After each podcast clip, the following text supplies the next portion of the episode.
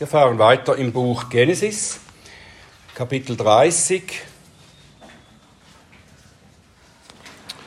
die Verse 25 bis zum Ende des Kapitels.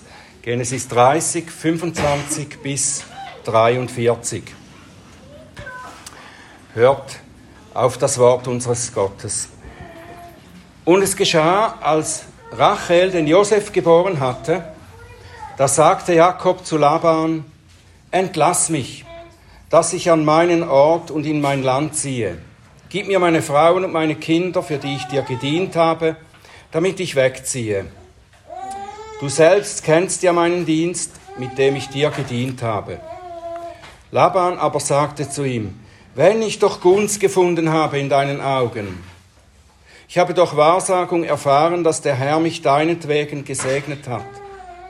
Und er sagte, bestimme mir deinen Lohn, so will ich ihn dir geben. Da sagte er zu ihm, du weißt ja selbst, wie ich dir gedient habe und was aus deinem Vieh bei mir geworden ist. Denn wenig war, was du vor mir hattest, und es hat sich zu einer Menge ausgebreitet, und der Herr hat dich gesegnet auf jedem meiner Tritte. Nun aber, wann soll ich auch für mein Haus schaffen? Da sagte er, was soll ich dir geben? Und Jakob sagte, du sollst mir gar nichts geben, wenn du mir diese eine Sache zugestehst. Dann will ich wieder deine Schafe weiden und hüten. Ich will heute durch deine ganze Herde gehen und daraus aussondern jedes gesprenkelte und gefleckte Tier und jedes dunkelfarbige Tier unter den Schafen und das gefleckte und gesprenkelte unter den Ziegen. Das sei mein Lohn. Und meine Gerechtigkeit soll an einem künftigen Tag für mich zeugen, wenn du herkommst wegen meines Lohnes vor dir. Alles, was nicht gesprenkelt und gefleckt ist unter den Ziegen und dunkelfarbig unter den Schafen, das gelte als gestohlen bei mir. Da sagte Laban, siehe, es geschehe nach deinem Wort. So sonderte er an jenem Tag die gestreiften und gefleckten Böcke aus und alle gesprenkelten und gefleckten Ziegen, alles woran etwas Weißes war und alles Dunkelfarbige unter den Schafen, und gab sie in die Hand seiner Söhne, und er legte einen Weg von drei Tagesreisen zwischen sich und Jakob. Und Jakob weidete die übrige Herde Labans. Und Jakob nahm sich frische Stäbe vom Storaxbaum, Mandelbaum und Plantane und schälte an ihnen weiße Streifen heraus indem er das Weiße, das an den Stäben war, bloßlegte. Und er legte die Stäbe, die er geschält hatte, in die Tränkrinnen, in die Wassertränken, wohin die Tiere zum Trinken kamen, vor die Tiere hin, und sie waren brünstig, wenn sie zum Trinken kamen. Und so waren die Tiere vor den Stäben brünstig, und die Tiere warfen gestreifte, gesprenkelte und gefleckte Lämmer. Und Jakob sonderte die Lämmer aus und er richtete das Gesicht der Tiere auf das Gestreifte und alles Dunkelfarbige unter den Tieren Labans. Und so legte er eigene Herden an für sich besonders und tat sie nicht zu den Tieren Labans. Und es geschah, so oft die kräftigen Tiere brünstig waren, legte Jakob die Stäbe vor die Augen der Tiere in die Tränkrinnen, damit sie bei den Stäben brünstig wurden. Wenn aber die Tiere schwächlich waren, legte er sie nicht hin. So wurden die, Schlech die Schwächlichen dem Laban zuteil und die Kräftigen dem Jakob. Und der Mann breitete sich mehr und mehr aus, und er bekam viele Tiere, Mägde und Knechte, Kamele und Esel. Lieber Vater im Himmel, wir danken dir für dein wunderbares Wort und danken dir, dass du dadurch zu uns sprichst. Das wollen wir bitten, Herr, dass du sprichst, dass du uns das sagst, was wir hören müssen, dass du uns verstehen lässt, was dein Wort uns hier mitteilt. Bitte mach uns aufmerksam, öffne unsere Herzen, dass wir aufnehmen können, was du sagst und öffne meinen Lippen, dass sie deinen Ruhm verkünden. Amen. Seit Jakob bei Laban angekommen ist, bis zu diesem Punkt hier, wo wir gelesen haben, sind wahrscheinlich etwa 17 bis 18 Jahre vergangen. Und diese Zeit wird in nur eineinhalb Kapiteln zusammengefasst, was da alles geschah in dieser Zeit. Und das könnte bewirken, dass wir diesen eigentlich großen, langen und ereignisreichen Lebensabschnitt Jakobs zu wenig gewichten. Es ist sehr viel passiert in Jakobs Leben. Als er in Padan Aram ankam, da war er allein, verunsichert. Er besaß nichts als die Kleider, die er anhatte. Als er in Labans Familie kam, da trat er in eine Schule ein. Eine harte Schule, die Gott ihm auferlegt hatte. Er wurde ausgenützt und betrogen. Sein Onkel Laban betrog ihn dabei nicht nur um die Frau, die er liebte, sondern er ließ ihn auch noch ohne einen wirklichen Lohn über die abgemachte Zeit hinaus arbeiten. Auch seine Frauen waren für Jakob eine ziemliche Herausforderung. Sie verhielten sich egoistisch, benutzten ihre gemeinsamen Kinder, um sich selber zu erbauen. Und diese harte Zeit, danke, diese harte Zeit war für Jakob nicht nur eine Schule, in der er sich selber kennenlernte, in dem er immer wieder ein Spiegelbild vor die Augen gehalten bekam. Es war auch eine segensreiche Zeit. Er erhielt eine große Familie, die Nachkommen, die der Herr ihm versprochen hatte. Und er war im Geschäft seines Schwiegervaters so erfolgreich, dass er für diesen sehr großen Reichtum ansammelte.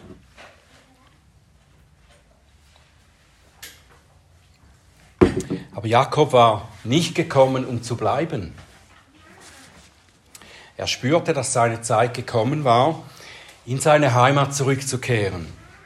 Der Herr hatte ihm ja neben den zahlreichen Nachkommen, die er jetzt hatte, auch das Land versprochen, in dem diese dann leben sollten. Und das hat er wohl die ganze Zeit, wo er bei Laban wohnte, auch immer in, in seinem Sinn, in seinem Hinterkopf behalten. Und wenn wir genau hinschauen, dann sehen wir auch, dass Jakob in diesen Jahren hier geistlich gereift ist. Obwohl sein Onkel und sein Schwiegervater ihn nicht gut behandelte und mehrfach betrog, da diente er ihm treu. Und Jakob blieb demütig unter Gottes Hand. Der schlug nicht zurück. Er zahlte Laban seine Verschlagenheit nicht heim, wie er es sicher früher getan hätte. Als Laban ihm später dann nachjagte, und ihn mit lügenhaften Vorwürfen zurückhalten wollte, da fasst Jakob seinen Dienst, seinen treuen Dienst, fasst er zusammen und sagt Laban folgendes. Das ist im nächsten Kapitel 31, Vers 38 und 39. 20 Jahre bin ich nun bei dir gewesen. Deine Mutterschafe und deine Ziegen haben nicht fehlgeboren und die Wider deiner Herde habe ich nicht gegessen das Zerrissene habe ich nicht zu dir zurückgebracht, ich habe es ersetzen müssen. Von meiner Hand hast du es gefordert, mochte es gestohlen sein bei Tag und Nacht, bei Tag oder Nacht. Also Jakob hatte quasi ohne Lohn treu gearbeitet. Und er wollte auch jetzt nichts weiter von Laban, als dass er ihn mit seiner Familie ziehen ließ. Lass mich an meinen Ort und in mein Land ziehen. Aber das war für Laban ein Problem. Denn er sah, dass er mit Jakob nicht nur seinen treuesten Angestellten verlieren würde, sondern auch die beste Einkommensquelle, die er hatte. Und darum versucht er ihn jetzt aufzuhalten. Er beginnt mit einem Lohnangebot. Jakob, du bist so ein guter Mann. Der Herr hat mich durch dich gesegnet. Du musst mir natürlich nicht ohne Entlohnung dienen. Und das ist für Jakob eine ziemlich delikate Angelegenheit jetzt, dieses Angebot.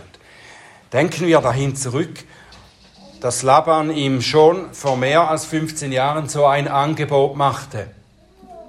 Du musst doch nicht umsonst für mich arbeiten. Du bekommst meine Tochter Rachel zur Frau für sieben Jahre Dienst.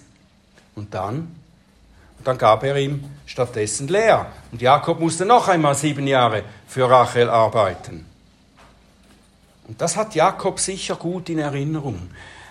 Er muss eine Vereinbarung finden jetzt mit diesem Laban, durch die dieser ihn nicht wieder hintergehen kann.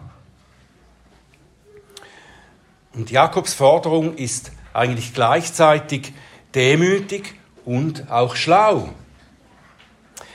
Er verlangt nicht viel. Er will für sich nicht den Löwenanteil, nur von den Tieren der Herde, die quasi als der Ausschuss galten. Schwarze Schafe, gefleckte Ziegen. Die guten Tiere, das waren die weißen Schafe und die dunklen Ziegen. Und Jakob beanspruchte nicht die Guten für sich, sondern eigentlich den, den Ausschuss. Und Jakob sagt, es genügt mir, wenn du mir die schwarzen Schafe und die gefleckten Ziegen gibst.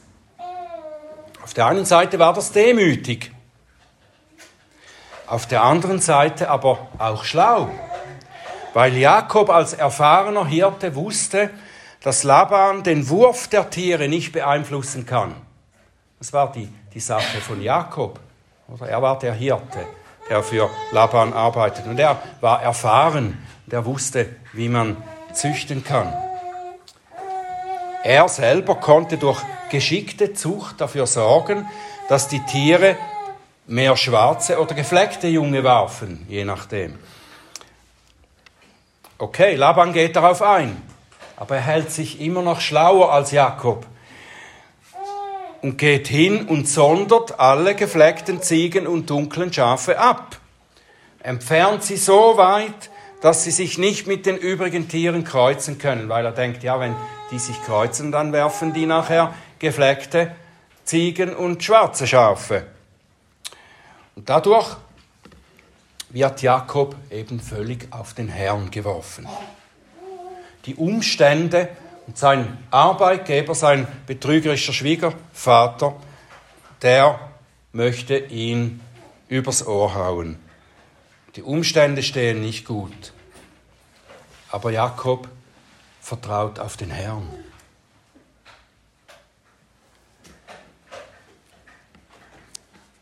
Er hat erfahren, was sogar der götzendienerische Laban, er hat ja gesagt, er habe das durch Wahrsagen erkannt, dass der Herr Jakob segnete oder ihn durch Jakob segnete. Das hätte er auch so sehen können. Der Herr hat ihn erfolgreich sein und seine Herden wachsen lassen. Das war der Herr. Er wird ihm auch aus einfarbigen Tieren Gefleckte hervorgehen lassen. Und das ist genau das, was geschieht. Und dabei kommen wir auf eine Beschreibung von Jakobs Zuchtmethode, die vielen Auslegern etwas Schwierigkeiten gemacht hat. Es ist diese Sache mit den Stäben oder den Ästen der verschiedenen Bäume, der äh, Storaxbäume, Platanen und so weiter. Diese Äste, wo Jakob Streifen herausschält. Was, was ist das? Was hat es damit auf sich? Ist das irgendein Zauber oder was ist das? Es gibt drei verschiedene Ansichten darüber, so hauptsächlich, die in Kommentaren geäußert wurden, bei Donald Barnhouse zum Beispiel. Äh, er denkt, dass Jakob da in einer Art Aberglauben annahm, dass er die Tiere durch die gestreiften Stäbe beeinflussen konnte, gefleckte Junge zu werfen. Das wäre zwar falsch, sagt Barnhaus, und Gott gefällt das nicht, aber der Herr hätte Jakob trotzdem eben gesegnet. Der Segen hätte nichts mit den Stäben direkt zu tun, sondern Gott hat daran vorbei gesegnet, an diesem äh, Art Aberglauben Jakobs. Das ist die eine äh, Auslegung, die man findet. Die zweite Gruppe, da gehört äh, Henry Morris dazu, Er sagt, dass Jakob scheinbar wusste, diese Zweige von gewissen Bäumen und ihre Säfte haben aphrodisische oder fruchtbar machende Wirkung. Und das hat Jakob genutzt, um dann die richtigen Tiere äh, zu kreuzen, fruchtbar zu machen.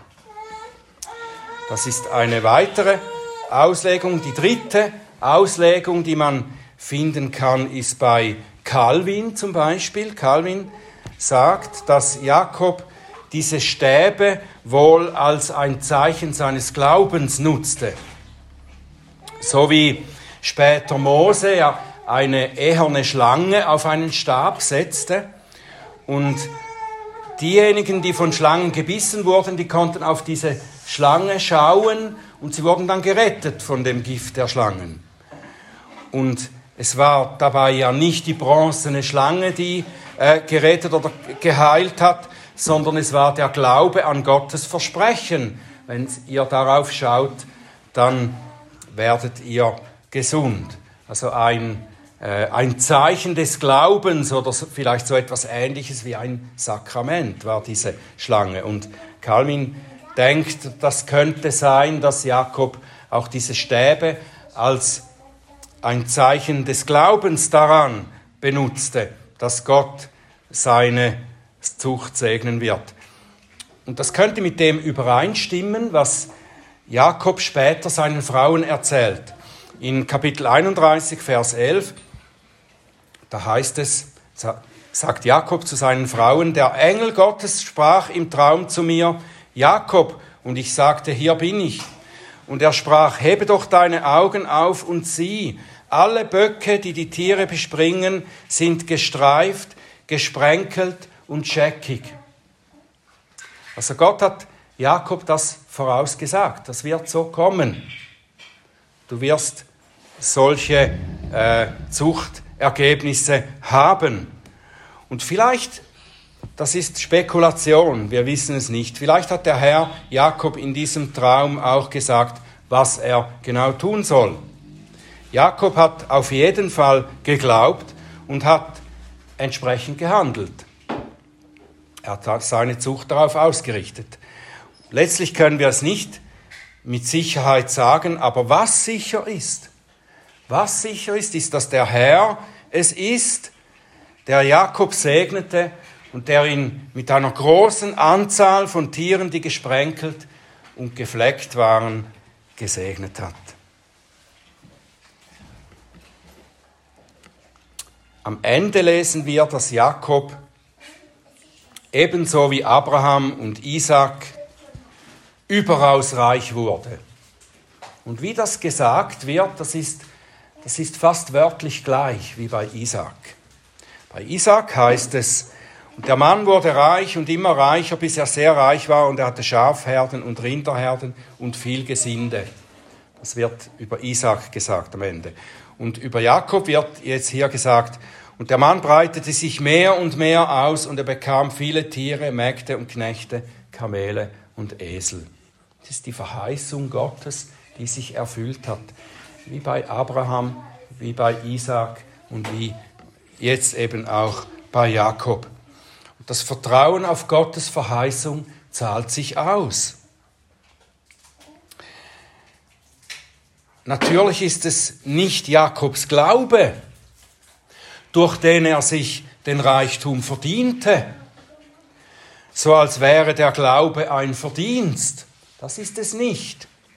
Es war Gott, der sein Versprechen erfüllte, der Jakob reich machte, ohne Zutun von Jakobs Seite.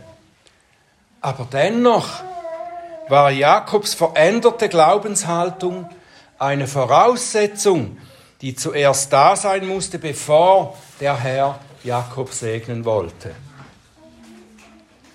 Darum die lange Zeit der harten Schule bei Laban. Erinnern wir uns zurück an die Zeit, als Jakob bei seinen Eltern und bei seinem Bruder wohnte. Da wollte er sich durch Schlauheit und Betrug das Erbe des Vaters sichern. Und es gelang ihm nicht. Der Herr ließ es nicht zu, obwohl ihm das ja zugesprochen war. Aber die Art und Weise, wie Jakob sich daran machte, das segnete der Herr nicht. Jakob musste von zu Hause fliehen, ohne etwas, das ihm gehört, mitnehmen zu können. Und dann kam er nach Padan Aram, zu Laban und zu seiner Familie, durch die Gott ihn eben durch diese harte Schule gehen ließ. Er musste lernen, was es heißt, übervorteilt zu werden. Er lernte Demut, im Vertrauen auf den Herrn zu leben und zu dienen, einem ungerechten Chef. Er lernte, dass man sich Gottes Zuwendung und Segen nicht verdienen kann, nicht selber erwirken kann, sondern nur vertrauend darauf warten kann, dass er seine Verheißungen erfüllt. Und jetzt ist er an diesem Punkt angekommen und hatte erlebt, dass der Herr weit über das hinaus gegeben hatte, was er erwartete. Erinnern wir uns an den Deal, den Jakob mit dem Herrn machen wollte vor fast 20 Jahren. Er sagte, Genesis 18, Vers 20, wenn Gott mit mir ist und mich behütet auf diesem Weg, den ich gehe, und mir Brot zu essen und Kleidung anzuziehen gibt, und ich in Frieden zurückkehre zum Haus meines Vaters, dann soll der Herr mein Gott sein.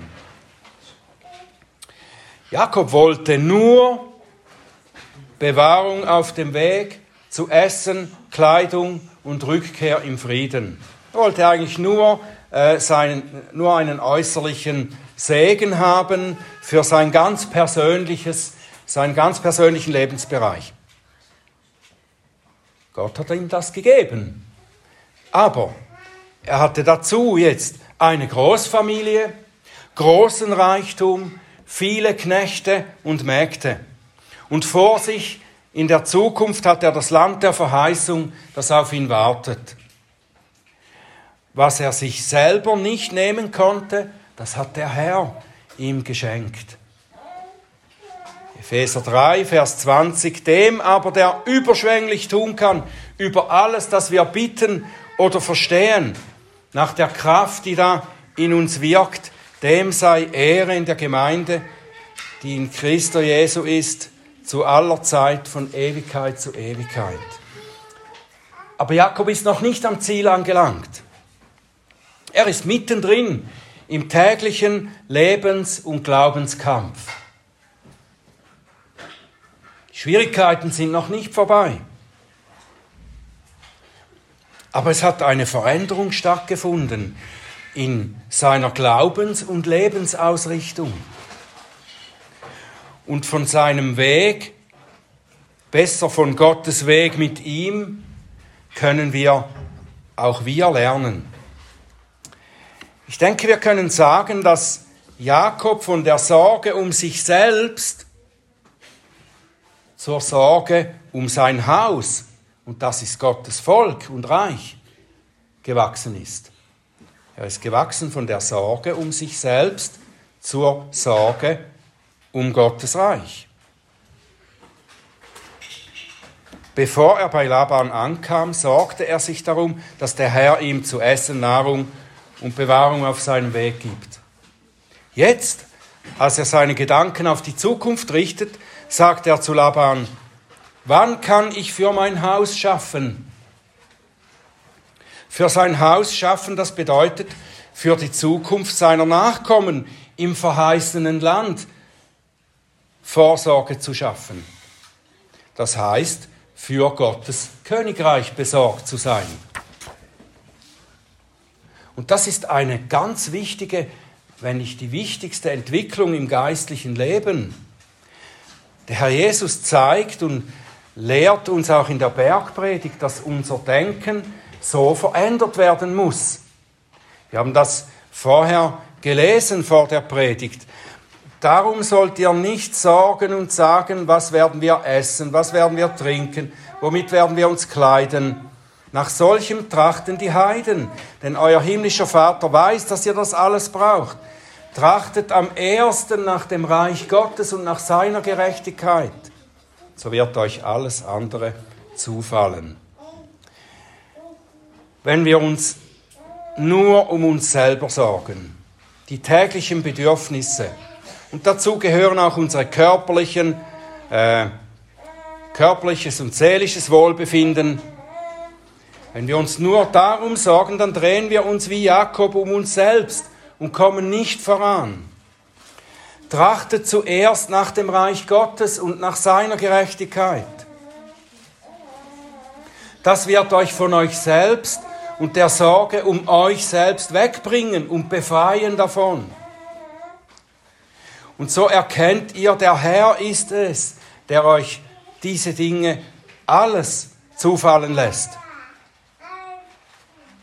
Jakob hat dabei nicht aufgehört, fleißig zu arbeiten, auch wenn er erkannt hat, der Herr ist es, der ihm alles gibt, was er braucht.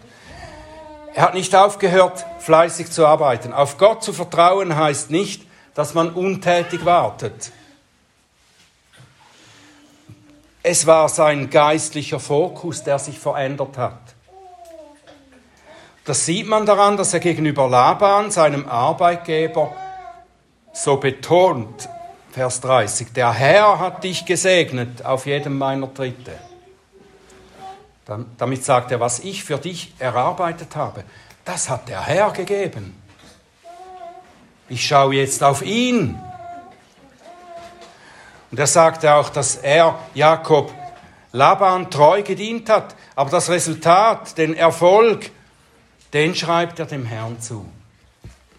Auch später, als er seinen Bruder Esau trifft, spricht er in derselben Weise in Genesis 33, Vers 5 und 11 über seine Kinder, sagt Jakob, das sind die Kinder, die Gott mir aus Gnade gegeben hat. Gott hat sie mir aus Gnade gegeben und über seinen großen Reichtum sagt er, Gott hat es mir aus Gnade gegeben, ich habe alles. Wie gesagt, Jakob ist noch nicht am Ziel. Er wird wieder Fehler machen. Aber was er bis hier gelernt hat, das hat ihn einen großen Schritt vorwärts gebracht. Vom Selbstvertrauen zum Gottvertrauen von der Sorge um sich selbst zur Sorge um Gottes Reich. Seine Arbeit und seine Kämpfe sind nicht geringer geworden. Aber seine Erkenntnis, wer sein eigentlicher Arbeitgeber und auch sein Lehrer ist, sein Trainer ist, wer seine Kämpfe führt, die Erkenntnis darüber hat alles verändert bei Jakob. Lasst uns das auch nehmen für unsere Arbeit und für unsere Kämpfe und für unsere Mühen. Lasst uns da nehmen, was der Herr uns sagt. Sorgt euch nicht darum, was ihr essen, trinken, anziehen und so weiter werdet. Sorgt euch zuerst um das Reich Gottes und seine Gerechtigkeit. Und Paulus schreibt das zum Schluss 1. Korinther 15, Vers 58. Daher, meine geliebten Brüder, seid fest, unerschütterlich, alle Zeit überströmend in dem Werk des Herrn, da ihr wisst, dass eure Mühe im Herrn nicht vergeblich ist. Amen.